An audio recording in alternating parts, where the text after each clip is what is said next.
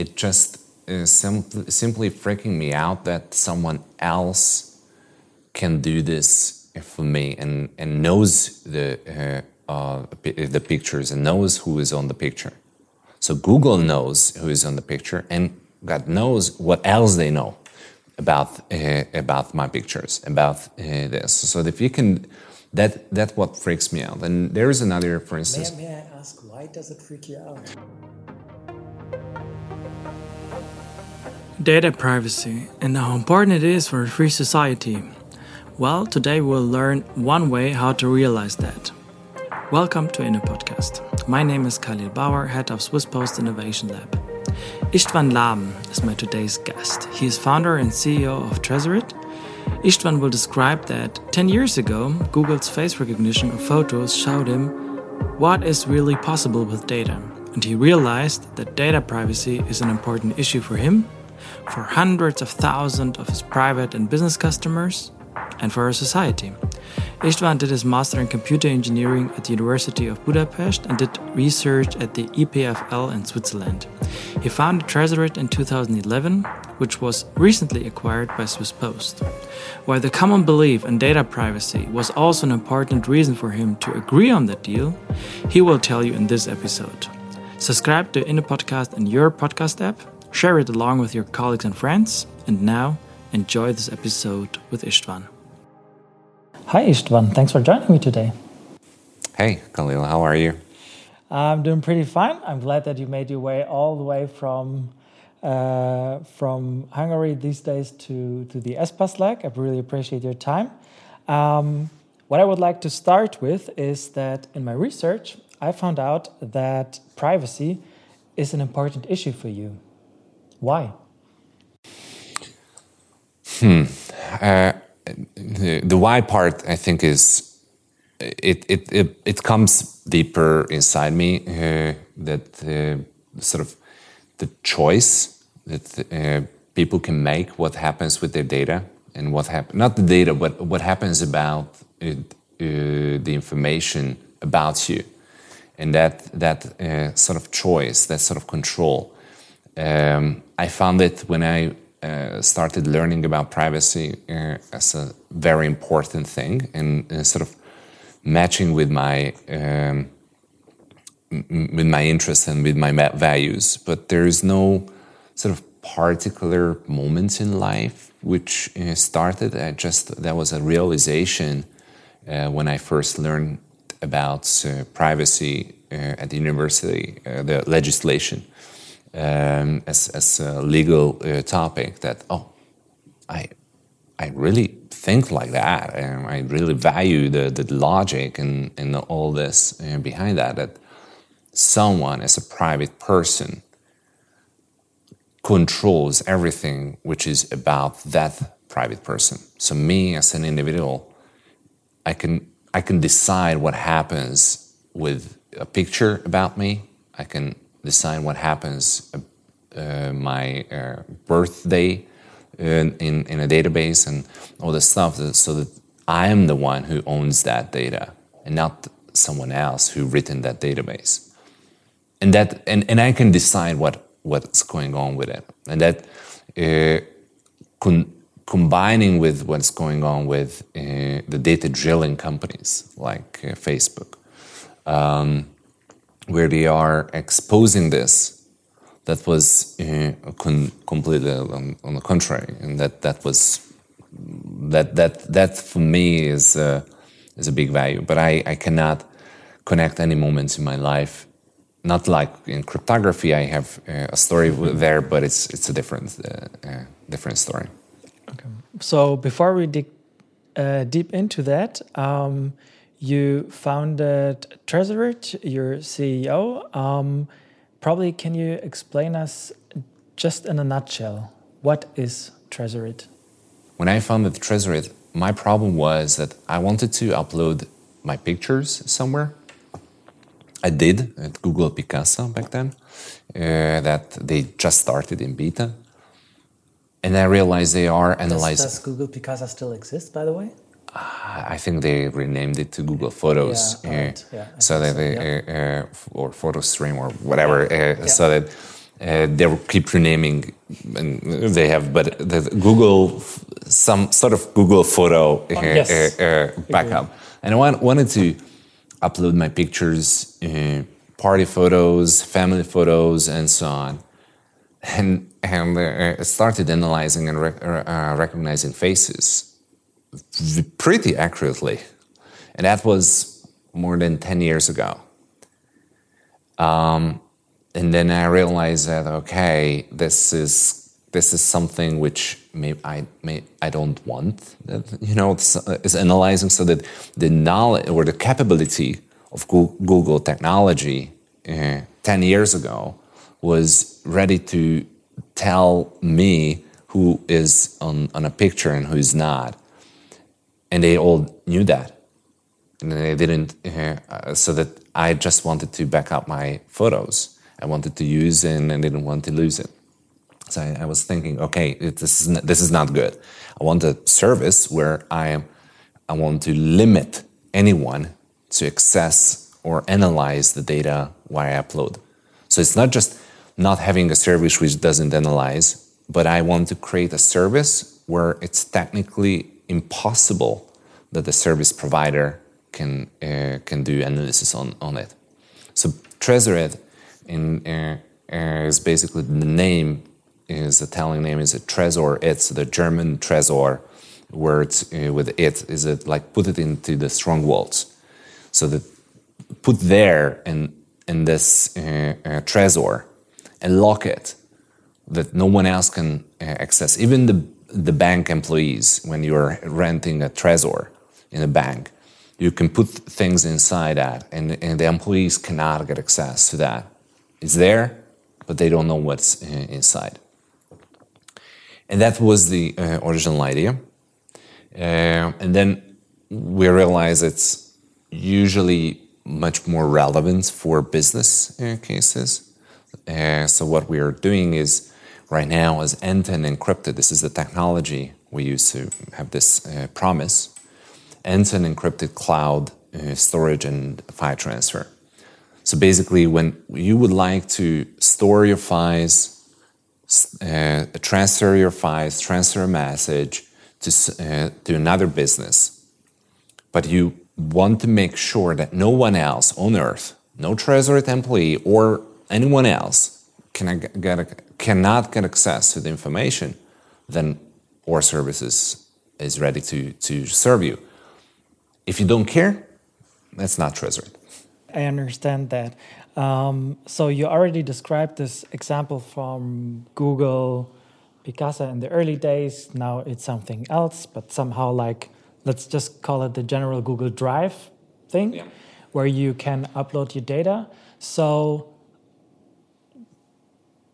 I can understand that you may say, "Hey, I don't want them to work on this data," but on the other hand, Google provides quite some value and quite some information for me because, for example, I don't have to order my pictures. Yeah. Like I don't have to put a directory with this is the pictures of me, this is the pictures of my my dad, this picture of my friends and my mom and my so I don't have to do that because I can ask just Google, please show me the pictures of my yeah. family and it will show me. So this is something this is something which is okay. And now we can use it also from from from uh, for other informations, whatever I have, probably business related.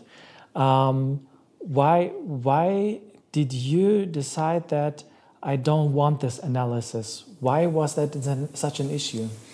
Um, it wasn't about the analysis. So uh, the feature of uh, you know face recognition and uh, uh, and this is is good. It just is simply freaking me out that someone else can do this for me and and knows the uh, uh, the pictures and knows who is on the picture. So Google knows who is on the picture, and God knows what else they know about uh, about my pictures, about uh, this. So if you can that that's what freaks me out. And there is another, for instance. May, may I ask why does it freak you out? Because um, when when it comes to uh, I don't know the uh, social dilemma, uh, uh the um, we're jumping ahead. There is a, a, movie on Netflix, A Social Dilemma, and uh, it talks about how uh, the uh, social networks can brainwash you.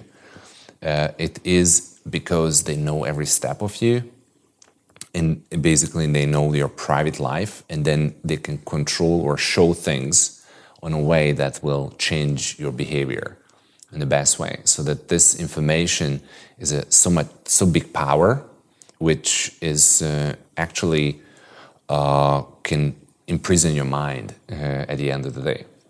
I don't know. Have are you familiar with the concept of panopticon? Not. So uh, it's it is in the uh, in the 19th century. Some some uh, philosophers or and designer or architect came up with this uh, concept of panopticon. This is a like a cylinder mm-hmm. uh, shaped uh, or round shaped uh, prison. So that uh, the inmates are around one. So in the round, the multiple layers, and there is a tower in, in the middle. And in the tower, there is one watchman. there is one guard, and but the inmates uh, they don't see the guard. Uh, they because the, guard is behind um, sort of um, mirrors or small. Uh, uh, uh there's just a small hole where looking out, but the the guard can see every step of the person in, in the cell, um, whether he or she is doing something bad or something like that. And that uh, thing that knowing you could be watched at any time has a psychological effect on, on your mind, has a psychological effect on, on the inmates because oh, I might be punished because for, for this, I might be uh, punished for this and that. Um, so that already changing the behavior by knowing the fact you could be you could be watched. And and that is what we're building right now. That if you look at these giants, they're analyzing your text messages, they're analyzing your pictures, they're analyzing everything about you. And you know that. That is a modern prison, modern prison of minds, modern prison of society. Because then you change your behavior already, and that is, is not good. That's I think it is uh, when it comes to social sort of freedom, freedom of, of thoughts, uh, that is is not good. Don't take me wrong, not like illegal stuff, but it's, it's something similar to you know when you go to uh, the shower. There are things you, other people don't want to see. And then if you go to the shower, you close a curtain uh, or uh, close a door, uh, not because you have some illegal stuff there to do, but you want to have some privacy.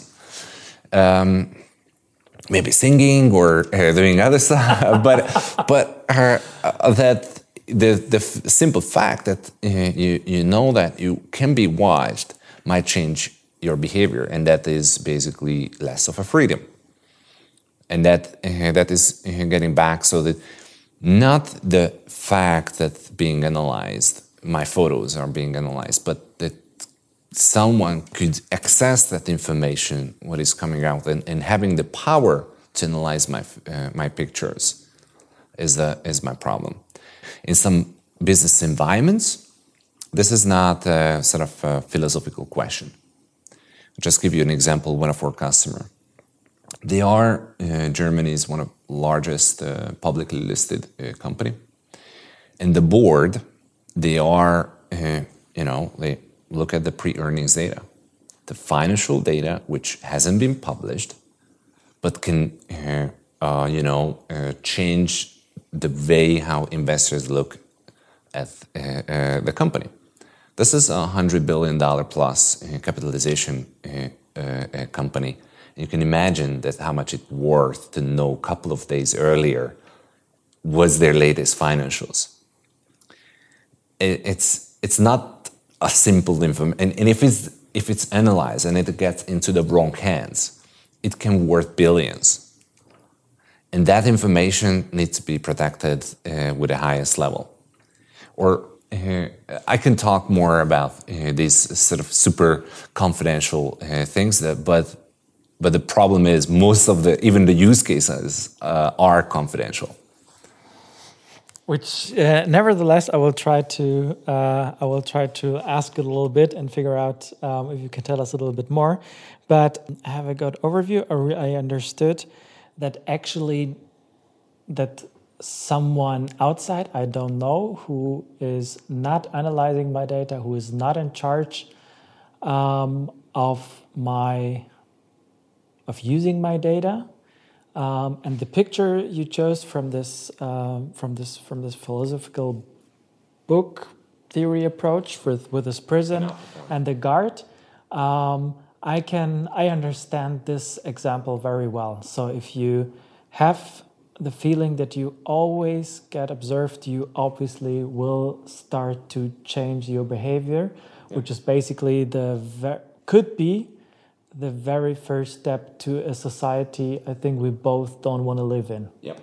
And so this this I understand perfectly, and then it makes sense to work on something which does not allow this kind of usage of data and which only allows me or everybody who listens to us to to to be on control on our on our on our own data.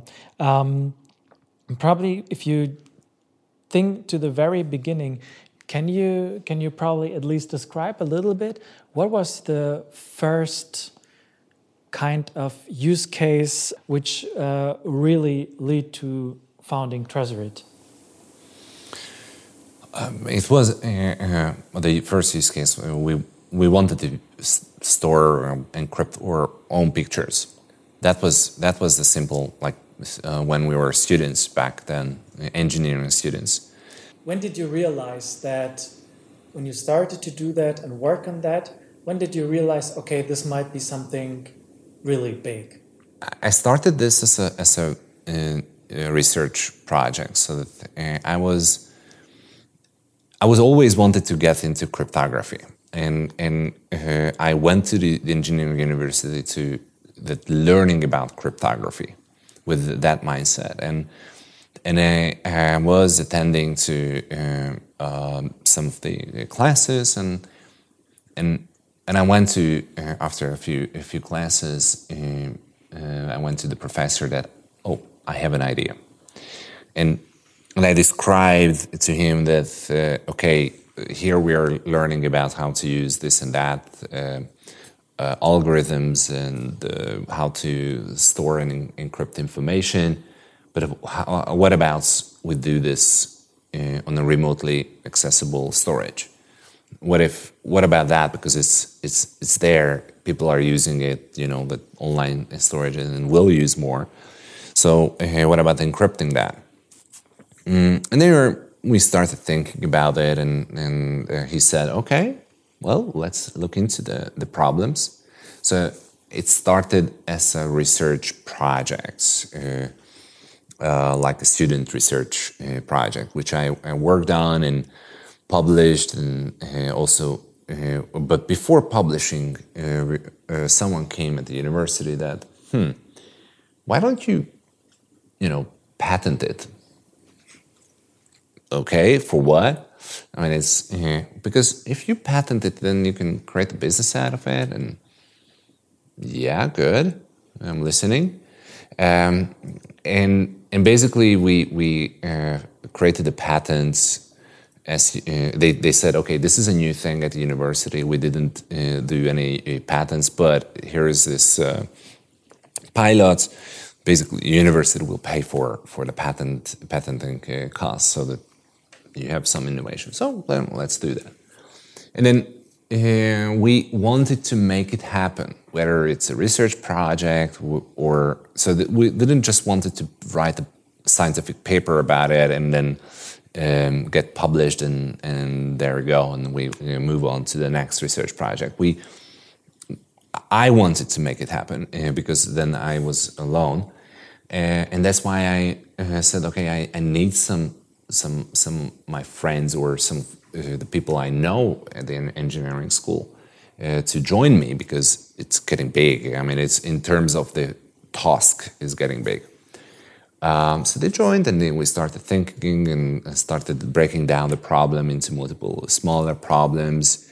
Um, and that was basically how we started formulating the team. Then we can talk about we. Um, and we uh, started looking into how to make it uh, uh, happen. And then we realized that if we just do it in the forms of a university and a research project, we'll never have enough funding to uh, to to code it, to run it. Uh, how much fund did you did you need by that time? Uh, we we didn't know, but we knew how much we could get, or close to nothing as a, a, a students and running a research project, and we needed much more than just barely nothing. Like a couple of hundred k uh, uh, in as, as a starting point, and then who knows? I mean, uh, uh, that was our, uh, uh, and it was way more what we could have ever imagined to get from from the university, or from scholarships and all this stuff. So it was uh, off the roof. Um, and then someone told us, why don't you go to VCs, venture capitalists? Okay. Why? Because they. Going to VCs with a patent, basically. With uh, the patent and idea and, and a product idea, not just with the patent, because with a patent they will say, go, goodbye. Uh, uh, but uh, uh, that we already started working on a plan how to make it happen. So it was the the uh, patent was just one thing, and I said, okay, why? Because VCs give money to startups uh, to you know make it make it happen. Okay, I'm listening.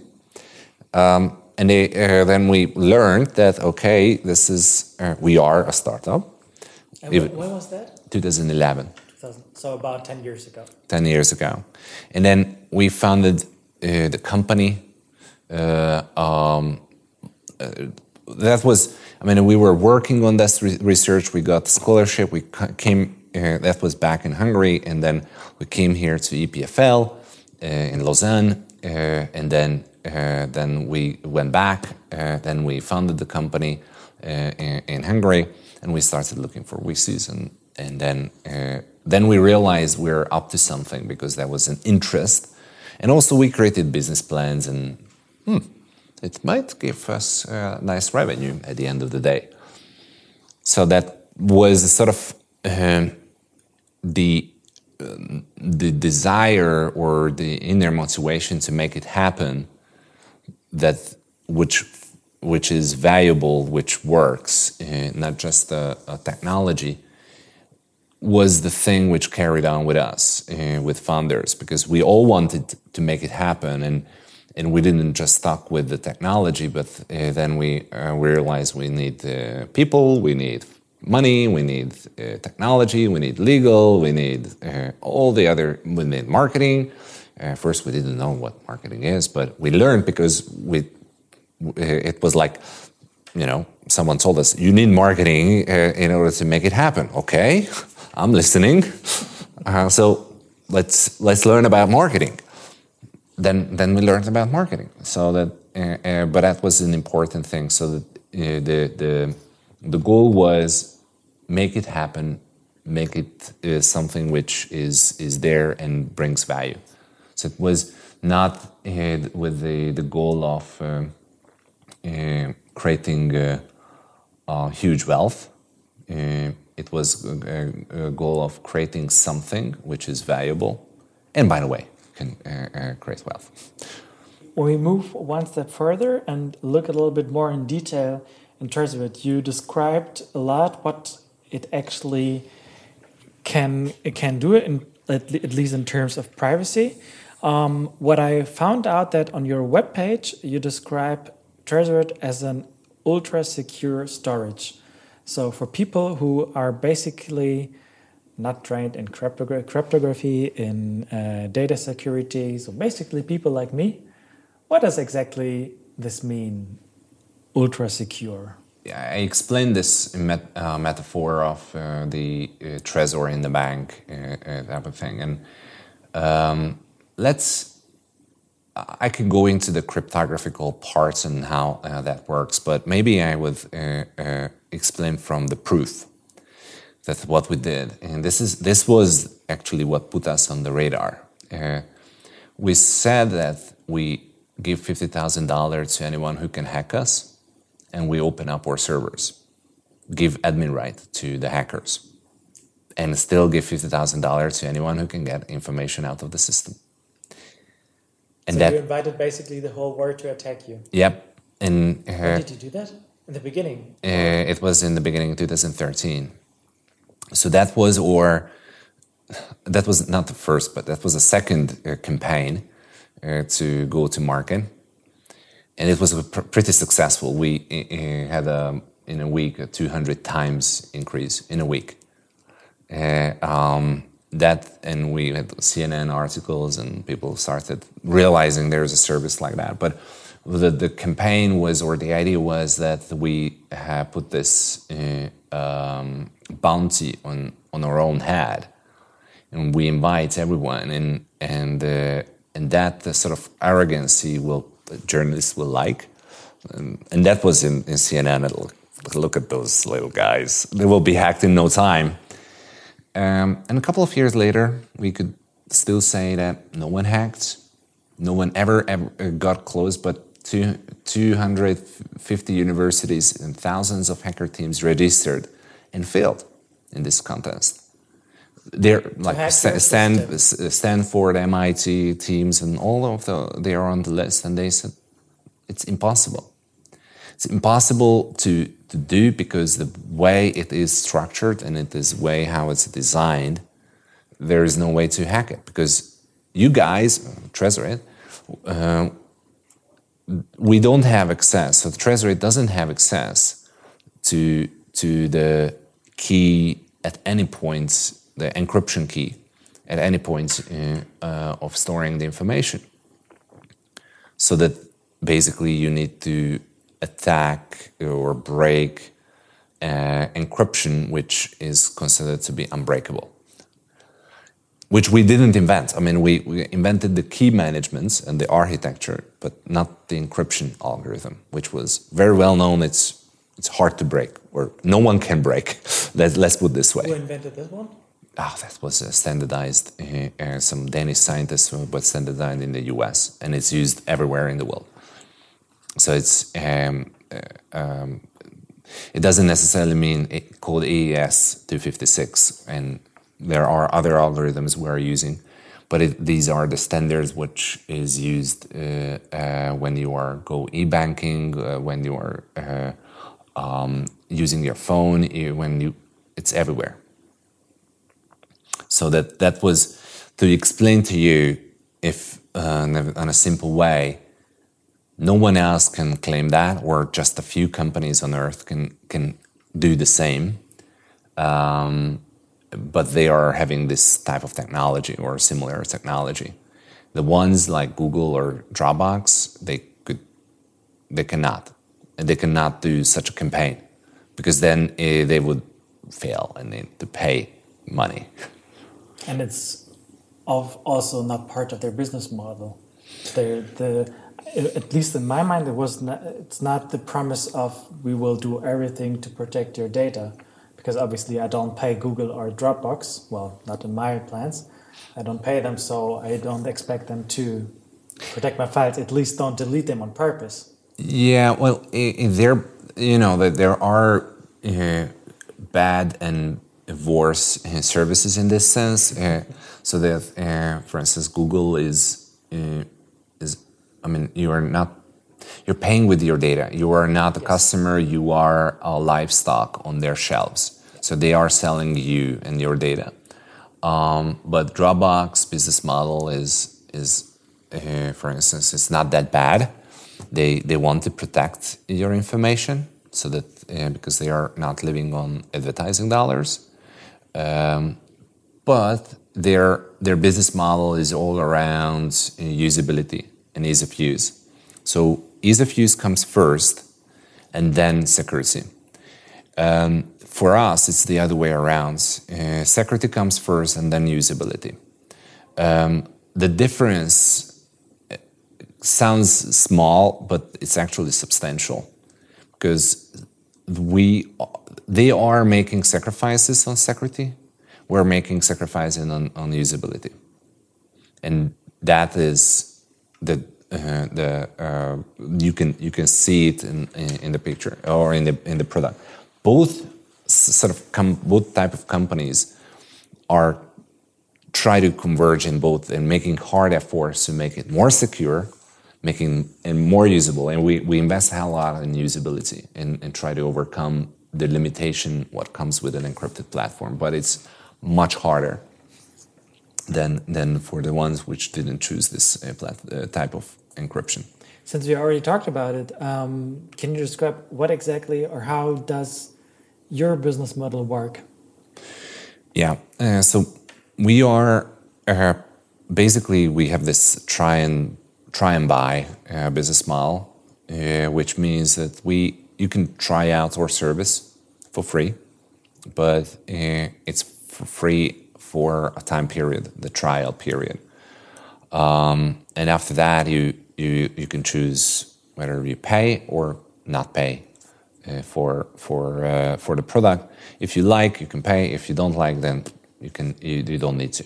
I mean, it's uh, that's that's simple. And, uh, um, the trial period is for 14 day 14 days 14 days and and that is we had the different time periods but what we realized that usually people try out in the first couple of days so it's a 14 days seems to be um, uh, long enough for making decision and uh, when you uh, when you think about that um, who are actually the people who uses Tresorit? So you mentioned the Su1 uh, public listed company in Germany using Tresorit for board. Um, uh, the board, sorry, the, the board of this company, public listed company, uses Tresorit for the quarterly or annual numbers yep. before it goes public.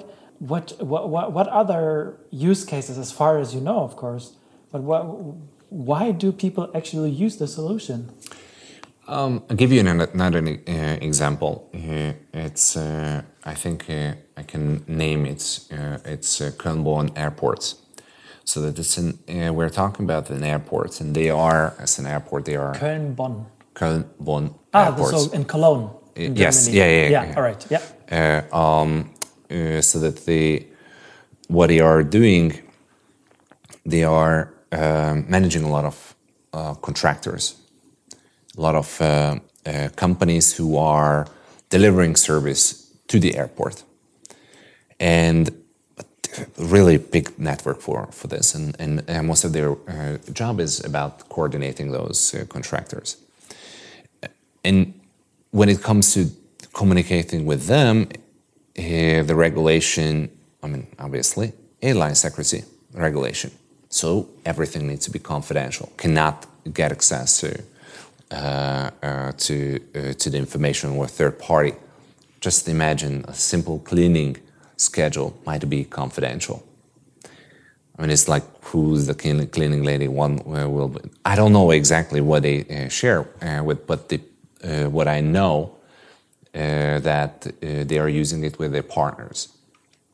But their the constraint was that they needed to have an encrypted communication with uh, partners, but the partners, well, they didn't want that the partners install any software or start using a uh, software. So that's why our technology, uh, which is easy to use even with a browser, just uh, that that helps help them a lot to uh, uh, streamline information to the airports and not requiring any sort of installation on their partner side so that it, it is easy to use for them. For the partner, uh, it's just a browser page uh, and that's it. That so for them is collecting uh, uh, uh the documents, sending out documents, contracts, uh, and so on. That that's for instance another use case, and it is coming from the regulation. To put a little bit numbers on that, so about how many companies, customers, licenses uh, are we talking about? We're more like more than 10,000 businesses, uh, uh, companies with might be a, a publicly listed uh, company or um, uh, also some you know a mid-sized law firm, or a single uh, or a smaller law firm, law firm, and also a couple of hundred thousand uh, private private individuals as, as users. And how much revenue do you usually uh, generate? I don't know, in the beginning, for the last couple of years, or also probably in the future? I cannot tell those information. That's uh, uh, that's a, we're a private company, uh, just recently acquired, so that uh, uh, this information I, I cannot give. Is it like tens of millions, hundreds of millions, billions? It's um, on the on the tens okay. or the ten. Let's put this now the uh, the ten. Uh, um, that range. So all right, that's then then I, I, I leave you with that. Um, so you you already mentioned that um, you you've been acquired and by Swiss Post, which I already mentioned in the introduction. What's the plan for the next couple of months and years with Swiss Post and Tresorit? We have a vision. Uh, we have a vision that uh, Nicole uh, Burth, the CEO of KS, she shared with me when we in the initial discussion, and that mission or vi- and, uh, vision I liked very much. Um, that was that bringing back the letter secrecy to, to the digital world. So that what letter secrecy at the, um, uh, as a reg- regulation for post is, we need to bring it back in the digital world. And this is what we are doing. This is what we're standing up for uh, from the very beginning. And I said, okay, I like that. And, um, and it was for, for us is it was always important to, to show our customers that we are really committed to deliver what we are doing this encryption. We put it in their terms of use. Uh, we're running audits, third-party auditors, uh, looking into our source code, looking into your processes, everything, to bringing trust that we truly deliver this uh, end-to-end encryption. We even put a bounty on our head, so that uh, delivering this this promise but at the end of the day, we, we always come, uh, came back to okay, then if we don't deliver, then they could sue us like uh, like a civil court case and, and ask for damages. But now we were. This is what we're joking around. I'm not a lawyer. I don't know, but we're, we're like we could send to prison if we don't follow that because as a post, there is a requirement of confidentiality, letter secrecy, which is not civil code. It's beyond that. So it's uh, and and that uh, sort of promise and that sort of philosophy which we wanted because we wanted to give to our customers, and that was a very important part in in the vision. That okay, we are building something. We're as I mentioned in the beginning, in this part of the journey, this is the next step. We can take the Tresorit to the next stage with uh, partnering with uh, um, a like-minded uh, organization. Let me summarize a little bit. So what I what I understood so far is what makes Tresorit um, so as far as I understood, what makes it so special is that um, you have a solution where you can store your data and which is which uh, what you already mentioned with us um, absolutely so far not a chance to hack it. So we ha- you're invited um, universities from all over the world and um, hackers from all over the world you put on the bounty on your own head and a lot of people thousands of people were not really able to hack that not, not absolutely not able to not like not really absolutely, absolutely not. not. all right thanks so. thanks for this, this, this correction this is probably a very important one um, what i also understood is that um, if i want to try this if i want to use the service um, i have a 14 days of trial and if i like it i can continue yep. and if i don't like it i just don't use it anymore.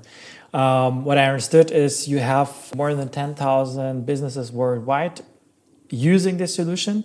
You mentioned a few examples. Not using, they are or customers. So there are much more who are using because they're free, uh, freebie and trial and all this stuff. So these are the ones who are um, paying uh, Paying every, paying uh, uh, businesses who are Yeah. every every And I understood also there uh, few hundred thousand, uh, 200, more than 200,000 um, private individuals who are individuals yeah. who are using that worldwide as well.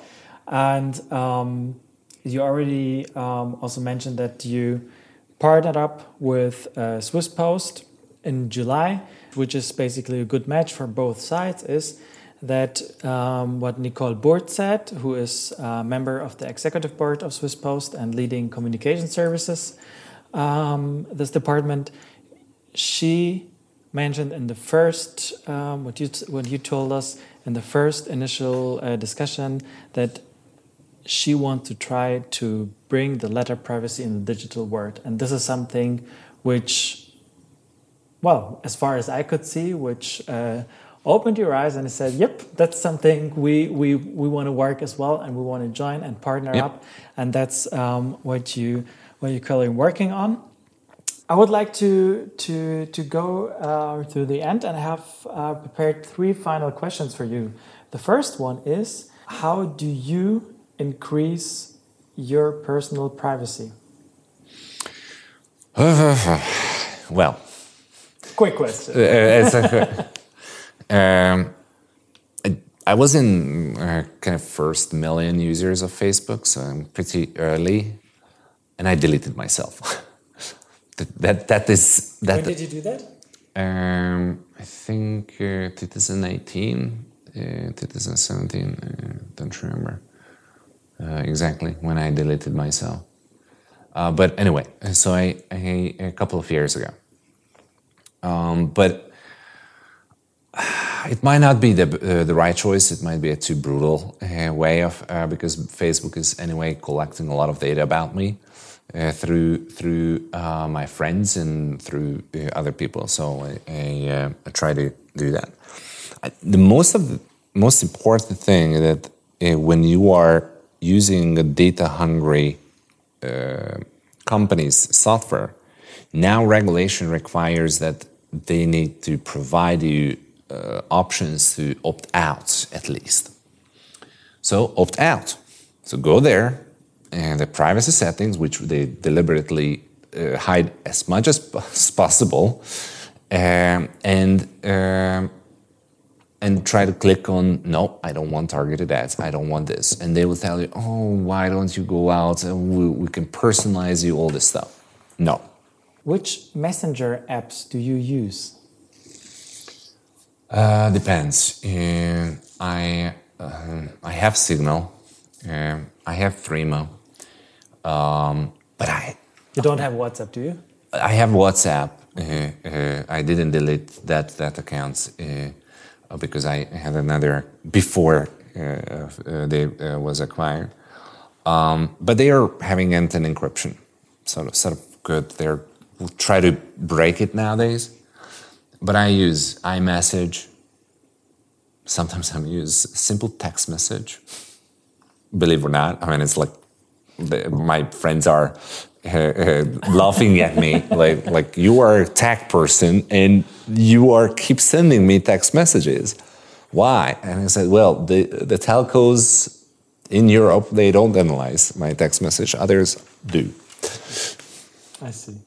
Um, last one. At the Espas Lab entrance, we reserved some space for you. Which quote, quote, which quote may we note there? I chose before we got here. You asked me to uh, choose uh, one, so I uh, that was uh, JFK's uh, uh, speech about the moon landing, and, and it sounds like we choose to go to the moon in this decade to do and and to do other things, not because they are easy, but because they are hard. And and I chose this because when it comes to end-to-end encryption, we chose end-to-end encryption not because it's easy, because it's hard.